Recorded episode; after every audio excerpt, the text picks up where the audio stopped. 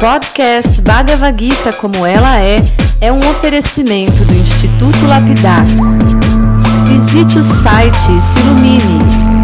institutolapidar.org Olá, seja muito bem-vindo, muito bem-vinda. Meu nome é Chandramukha Swami e esse é o podcast Bhagavad Gita como ela é, espiritualidade aplicada no cotidiano.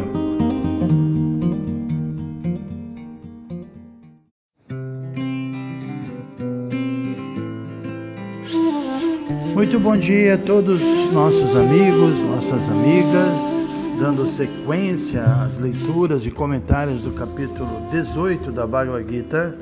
Hoje nós vamos ler alguns versos, a começar pelos versos 47, 48 e 49. Vale lembrar que no, no, nos nossos últimos áudios né, falamos sobre as quatro ordens sociais os brahmanas, os kshatriyas, os vaixas e os shudras. Né? Os brahmanas são naturalmente as pessoas mais tranquilas, autocontroladas, austeras, são tolerantes. Os kshatriyas são aqueles que têm espírito de liderança, por isso são naturalmente poderosos, corajosos, determinados. Né? Os Vaixas são aqueles que trabalham com a produção, comércio de alimentos, e os Shudras são aqueles que executam trabalhos de serviço às demais classes. Né? Então foi o ponto que nós paramos. Aí vamos prosseguir aqui com esses três versos que eu mencionei, 47, 48 e 49. Verso 47. É melhor alguém dedicar-se à sua própria ocupação, mesmo que venha a executá-la imperfeitamente, do que aceitar alguma ocupação alheia e executá-la com perfeição. Deveres prescritos conforme a natureza da pessoa nunca são afetados por reações kármicas. Verso 48: Todo empenho é revestido de algum defeito assim como o fogo é coberto pela fumaça. Por isso, ninguém deve abandonar o trabalho nascido de sua natureza ao filho de Conte, mesmo que esse trabalho seja cheio de defeitos. E verso 49: quem é autocontrolado e desapegado e não se interessa por nenhum prazer material pode obter pela prática da renúncia a fase perfeita mais elevada, estar livre de reação. Muito bem, a gente vê aqui como a Bhagavad Gita é realmente muito profunda, né?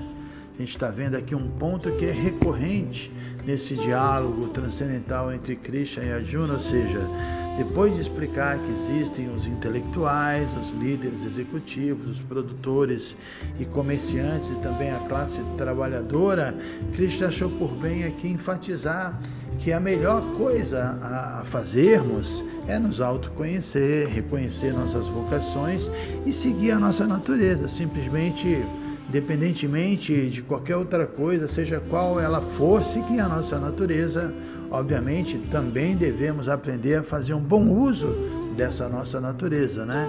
E para isso a gente precisa da, da purificação do nosso coração, da autopurificação, a gente precisa se dedicar à espiritualidade, a crescer como pessoa, a gente precisa cultivar conhecimento transcendental, mas de qualquer maneira, a ideia é que todos nós devemos cumprir com algum dever social e fazendo isso a gente também naturalmente vai poder desfrutar dos direitos, né? Existem deveres e direitos. Cristo já falou sobre isso no capítulo 2, no verso 47, um verso importante que ele diz: Karmani evadikaraste, ou seja, você tem o direito de executar os deveres que nascem de sua natureza, isso é um direito seu, e mapalishu kadachana, mas você não tem o direito de se colocar como um único desfrutador de suas atividades, ou seja, temos que cumprir com nossos deveres e oferecer os frutos a Deus. Isso é falado várias vezes na Bhagavad Gita. Tem um exemplo da flor de lótus, né, que embora nasça na lama, no lodo, ela não se contamina. E um transcendentalista é assim, ele está num mundo que não é um mundo puro, não é um mundo onde a gente viva num ambiente transcendental, mas como lótus, ele lá nasce lá, mas ele é, não se contamina e mais ainda, ele perfuma o ambiente, ele embeleza o, o ambiente. A presença de um espiritualista que não é uma pessoa egoísta, que está querendo servir, que realmente está no modo da bondade, é como o lótus na lama, né? Então a ideia é essa, oferecer os nossos é, esforços, oferecer a Deus uma karma para returbur, uma tessango isto a karmani, com essas palavras, Krishna termina esse verso, que é o 47 do capítulo 2, dizendo que nunca nós devemos nos considerar causa dos resultados de nossas atividades. Né? Tem muitos fatores a serem considerados, especialmente a, a, a, graça divina, e também nunca nós devemos deixar de cumprir com o nosso papel na sociedade. A gente deve estar sempre ocupado. A ideia é essa: a gente não deve nem agir por capricho, especular e nem devemos optar pela inatividade. O ideal é a gente aceitar algum dever que, que combine, que se coadune com a nossa natureza e executá-lo a serviço do mundo, sem apego egoísta, né? Porque a gente sabe que a gente sempre vai se, se deparar com situações favoráveis, situações desfavoráveis, com pontos positivos, com pontos negativos, mas nada disso importa. A gente deve seguir com firmeza, seguir com determinação. O que realmente nós não podemos, que é mais ou menos o que Krishna está dizendo aqui, é reprimir a nossa natureza, é desconsiderar a nossa natureza, é tentar agir de forma contrária à nossa natureza, porque isso vai nos deixar certamente frustrados. A gente tem que seguir assim um fluxo natural que brota de dentro da gente, como nós vemos aqui, se você não segue a sua natureza, você está tendo uma postura contrária aos ensinamentos divinos de Cristo. É por isso que já está dizendo que mesmo se for feito de forma imperfeita, ainda assim é melhor a gente executar nossas atividades naturais à nossa própria natureza e agindo dessa forma, gradualmente nós vamos assim nos purificando e ao mesmo tempo oferecendo os nossos esforços a Ele, vai chegar o dia em que a gente realmente vai se aperfeiçoar por completo. Agora, vale lembrar também que essa instrução aqui, nesse ponto, é uma instrução que combina muito com a condição de Arjuna, especificamente tem tudo a ver com a, a posição dele, que a gente sabe, ele tinha na sua frente uma tarefa das mais difíceis, né? E, como um, um um guerreiro, tudo bem, ele tinha que lutar para defender o Dharma, até aí não é difícil entender que esse é, é realmente é o dever de um kshatriya. Mas no caso de Arjuna, o problema, o problema dele é que para defender o Dharma, ele teria que ir contra o interesse de parte da sua família, que na verdade é mais mais do que contra o interesse da sua família, teria que lutar contra a sua própria família, que estava ali na frente dele, um grande exército pronto para lutar com ele. Quer dizer, uma luta entre membros da mesma família certamente não é algo desejável, né? Mas ainda assim, já está dizendo para ele, esclarecendo que, olha, não, não tem para onde correr nesse mundo, pelo menos do ponto de vista material, que é um ponto de vista evidentemente limitado, não existe perfeição absoluta. Às vezes nós temos que agir de forma que infelizmente a nossa família não vai aprovar.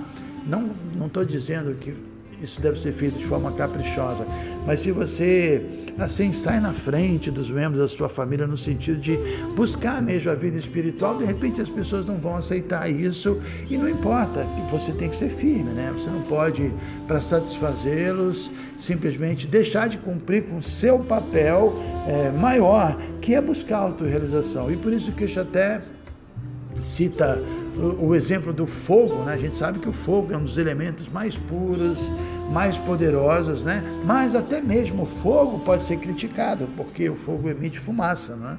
Fumaça, a gente sabe, é um elemento que incomoda muitas vezes. Então a mensagem aqui é, é que a essência de tudo é a gente sempre agir para satisfazer o Senhor Supremo, não importa se as pessoas vão gostar ou não vão gostar. Isso é sempre o ideal. É, mesmo que você faça isso de forma imperfeita, é isso que deve ser feito, mas ao mesmo tempo a gente tem que tomar o devido cuidado para não usar essa instrução, para não utilizá-la de modo a justificar os nossos desejos pessoais, né? A pessoa tem seus deveres, vamos supor que ela seja um chefe de família, não pode abandonar tudo e se dedicar à vida espiritual irresponsavelmente, não. Ela tem que contar um equilíbrio, é uma batalha. Você cumprir com seus papéis e ao mesmo tempo também cuidar da sua vida espiritual, né? Isso é, é foi falado muitas vezes. Então, apesar de existirem situações é, no cumprimento do nosso dever, que a gente pode considerar difíceis e perturbadoras, ainda assim a gente vai ter que ficar fixo na nossa ocupação, não podemos abandonar nossos deveres caprichosamente. E agindo assim, a gente vai é, cada vez mais compreendendo tudo de um ponto de vista maior, um ponto de vista espiritual, e a gente vai criar uma condição na qual a gente realmente vai sentir que está avançando, que a vida está realmente fazendo sentido, né? E é isso que Cristo está concluindo aqui no, no, último verso que nós lemos hoje, que é o verso 49, está dizendo que se nós nos tornamos autocontrolados, desapegados dos prazeres mundanos, prazeres materiais egoístas, a gente vai crescer espiritualmente, a gente vai se livrar das reações kármicas, porque é isso, a gente tem que estar livre do karma, a gente não pode estar agindo de forma a, ao tempo todo nos sujeitarmos às reações, nos sentimos cada vez mais presos, né? Então, alcançar uma posição pura, livre do karma. E, na verdade, Krishna está aqui respondendo, vale lembrar também, a pergunta que Krishna fez no início deste capítulo. O capítulo começa com a Juna perguntando sobre o significado de renúncia e sobre o significado também da pessoa que alcançou o status que é chamado de sannyasi, ou de um renunciante, porque isso é interessante, geralmente nós vemos um sannyasi como uma pessoa que abandonou o lar, abandonou a família e se colocou numa posição de desinteresse por qualquer atividade nesse mundo, mas segundo nosso mestre espiritual Shila Prabhupada, o verdadeiro sannyasi não é uma pessoa desinteressada por tudo, ele é interessado em disseminar o conhecimento espiritual de forma intensa e foi por isso que ele se libertou dos seus afazeres materiais para estar livre, para cumprir com essa função de liderança espiritual que é muito importante. Ontem mesmo eu palestrei na UFRJ, tinha muitos, estava bem cheio lá, e eu falei sobre isso, que tem muitos jovens bons, bem intencionados, mas eles não têm liderança, ninguém está dizendo para eles o que eles devem fazer. São bem intencionados, porém mal orientados. E a posição ideal de um espiritualista é buscar essa, essa condição de poder ajudar as pessoas a, a, a terem vida espiritual, né? porque às vezes é difícil para uma pessoa comum dar o primeiro passo. Então, a ideia é que ninguém precisa se tornar um sannyasi no sentido de um renunciado absoluto para ajudar a divulgar o conhecimento transcendental. Isso a gente vê claramente no nosso movimento. Existem muitos chefes de família que cumprem também muito bem esse papel, muitas vezes fazem isso acompanhados, inclusive, de suas esposas, né?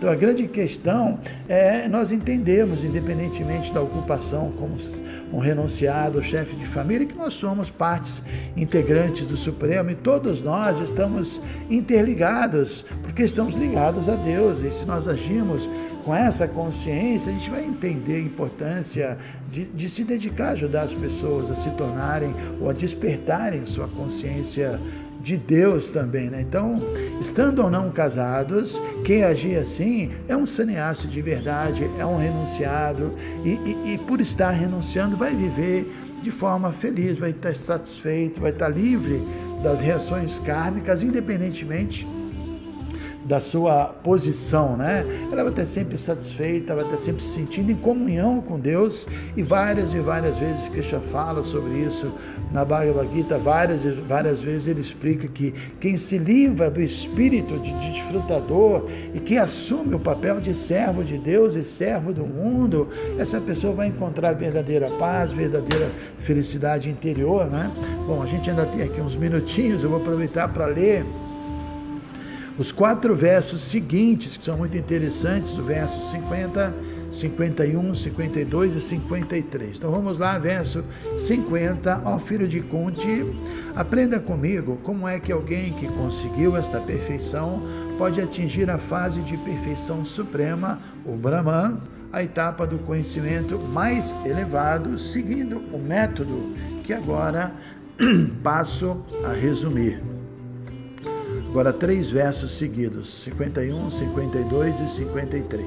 Tendo uma inteligência que o purifica e controlando a mente com determinação, abandonando os objetos do gozo dos sentidos, estando livre do apego e do ódio, aquele que vive num lugar isolado, que come pouco, que controla seu corpo, mente e o poder da fala, que está sempre em transe e que é desapegado, livre do falso ego, da falsa força, do falso orgulho, da luxúria, da ira, e que deixou de aceitar coisas materiais, que está livre da falsa ideia de propriedade e é pacífico.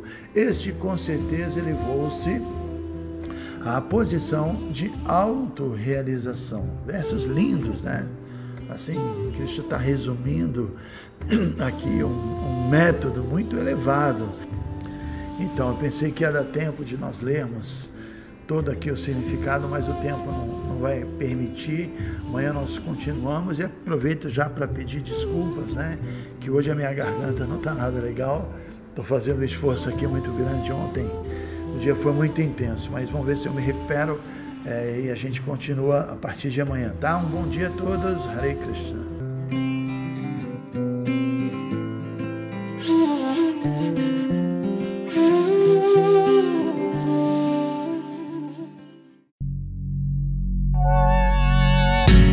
Se você se interessa por este conteúdo, não deixe de fazer o curso Bhagavad Gita para iniciantes com Chandramukha Swami.